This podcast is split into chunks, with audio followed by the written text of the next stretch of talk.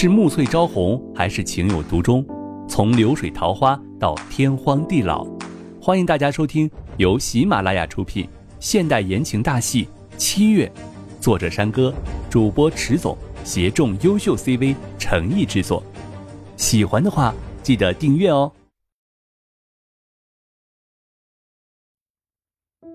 第五十九章，怎么可能？他暗暗的松了一口气。上前道：“你怎么样了？刚刚真是吓坏我了。怎么回事啊？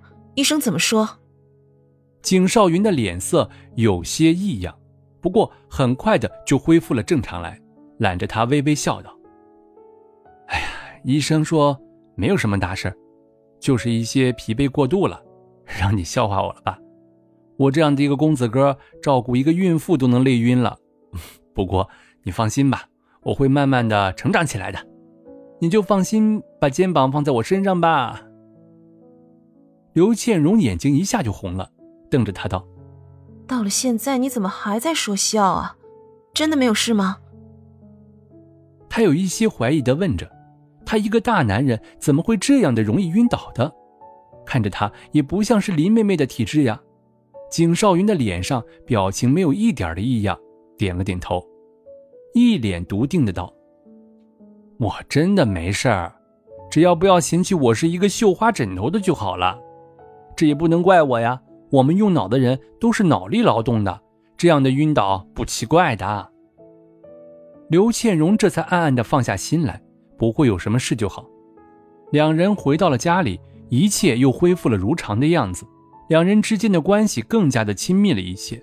只不过刘倩蓉常常的觉得他的状态有一些不太对劲儿，又说不上是哪里。这天的时候，景少云在厕所里摔了一跤，膝盖上都肿了一大块。刘倩蓉盯着他，越看越奇怪。他就再怎么的疲惫，也不至于会这样的，连行为也变得迟缓了吧？当下皱眉道：“少云，你是不是有什么事瞒着我呀？”我不希望你有事骗我。景少云脸上的表情一恶，哈哈大笑道：“哈哈，你们孕妇就是喜欢这样的胡思乱想的。我有什么事情瞒着你的？我现在天天和你住在一起，真的没有。不信，我可以发誓的。”说着，他就要举起手来。刘倩蓉连忙的抓着他的手，让他不要胡说，自己拿着药，轻轻的给他的伤口擦着。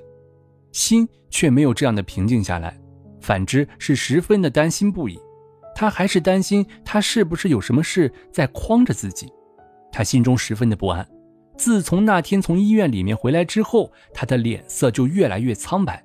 虽然自己这几天已经煮了好多的补汤给他喝，可是没见任何的好转，让他实在难以相信只是疲惫引起的问题。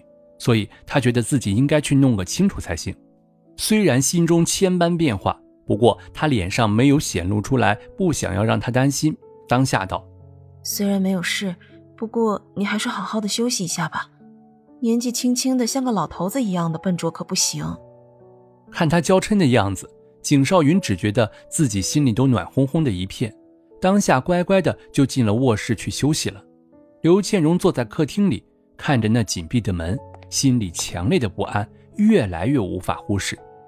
到了第二天的时候，他终于忍不住的在中午的时候去了那医院里面，找到了那个给景少云看病的医生。医生，景少云到底是什么病啊？你不要欺骗我说是疲惫过度啊！疲惫过度是不会严重影响到他的思维判断能力的，请你老实告诉我。他紧紧的抓着医生的袍子问着，眼里面有着焦急，因为那医生的脸色在他问的时候已经是大变。直觉的告诉他，不是什么好事。哎呀，刘小姐，病人的资料我们不能随便的告诉别人的。医生的脸上有一些的为难，还有一些的同情的表情。刘倩蓉听得愤怒不已，还有一些更加的害怕的感觉。如果只是普通的病的话，有什么不可以说的？不，不会是他想的那样的，对不对？他紧紧的抓着他的袖子说道。你老实的告诉我吧，我现在和他在一起，将来可能还要和他结婚的，我有资格知道你快告诉我呀！医生看着她激动的样子，又是个孕妇，觉得她的确有权利知道这些事情。当下沉思了下，才道：“嗯，景先生是得了癌症，你们还是快点准备手术吧，才不愿告诉你们的。”什么？刘倩荣惊叫一声，差点晕了过去，一手强撑着，才让自己勉强的站稳。这怎么可能？他那么年轻，身体那么强壮，怎么会得这样的病？这不可能，一定是医生在骗自己。